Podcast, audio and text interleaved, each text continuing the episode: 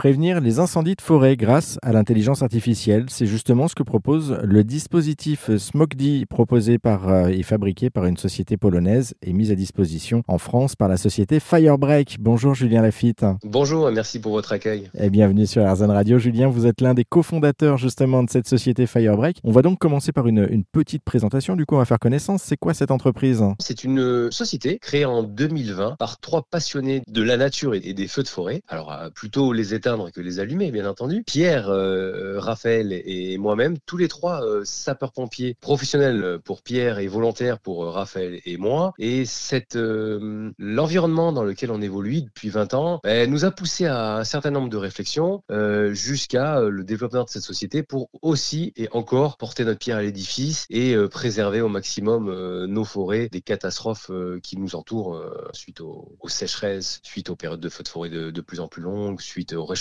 climatique. Un petit mot sur les, incendies en France. Euh, quel est le bilan aujourd'hui? Euh, Quel est le constat? On a l'impression qu'il y a de plus en plus d'incendies en France euh, ces dernières années. Est-ce que c'est le cas? Ou est-ce qu'on se trompe? Ou est-ce qu'on est toujours au même niveau en fait? Il y a plusieurs choses à mettre en corrélation. Donc, ben, on est tous au courant du, du, réchauffement climatique sans, sans, rentrer dans un débat politique. En tous les cas, il est réel et ce qui fait que les périodes de feux de forêt sont de plus en plus longues. Déjà, c'est déjà le premier point. C'est-à-dire qu'on avait des périodes de 3-4 mois, peut-être de 3 mois. Aujourd'hui, c'est peut-être tout au long de l'année. Ça, c'est avéré. Si on parle que pour la France. Il y a aussi une certaine zone géographique. Il y a une époque où on le retrouvait qu'à un seul endroit, le sud, sud-est de la France, euh, et ça se limitait à ça. Aujourd'hui, ben, on a pu voir euh, cet été, hein, on a eu, euh, je crois, un feu en Bretagne, des risques d'incendie dans les Vosges. Donc c'est c'est la surface aussi, hein, détection à couvrir est de plus en plus importante. oui, on a des risques accrus en termes de, de, feux de forêt. Aujourd'hui, il y a des projections hein, qui sont faites et beaucoup d'efforts sont faits au niveau national, en tous les cas, pour essayer de tenter d'inverser cette,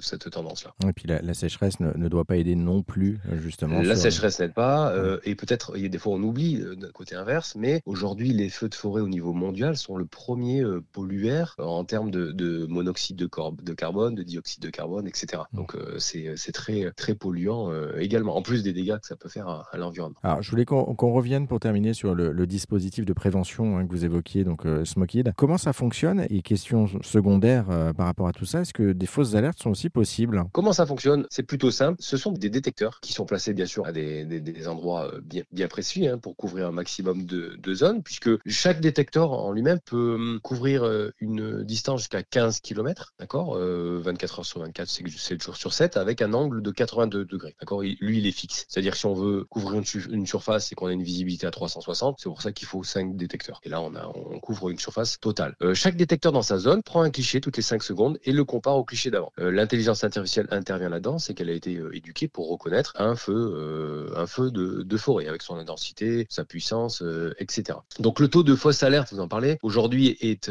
inférieur à 99%, donc de moins de 1% de, de, fausses alertes, mais ça existe toujours dans le sens où, on est dans l'intelligence artificielle. Le, logiciel apprend, donc c'est-à-dire que on a l'exemple concret, les détecteurs placés à Sophia Antipolis, il y avait un très gros chantier à proximité des détecteurs et qui ont généré un, vraiment un énorme panache de poussière qui, l'œil humain euh, peut faire la, aussi, euh, ne peut faire la différence, hein, aurait fait la même erreur, euh, qui aurait pu s'apparenter à, un feu de forêt. Donc il y a une alerte qui a été émise, sauf qu'il y a eu une vérification. Et là, on a appris à l'intelligence artificielle, non, ça c'est de la poussière. Donc le chantier continue. La fausse alerte n'a été gérée qu'une seule fois et corrigée par l'éducation de cette, de cette intelligence artificielle. Bon, en tout cas, ce qui est rassurant, c'est que l'intelligence artificielle peut aussi se tromper. Bon, rarement, mais elle se trompe quand même. merci Julien Lafitte pour cette présentation, en tout cas sur cette explication autour de, votre société, donc Firebreak, mais aussi donc de, ce dispositif euh, Smokid euh, mis en place à euh, Tourette-sur-Loup dans les Alpes-Maritimes. Pour en savoir plus, vous qui nous écoutez sur ce dispositif et l'entreprise, n'hésitez pas à aller faire un petit tour sur notre site internet. On vous a mis tous les liens sur rzn.fr.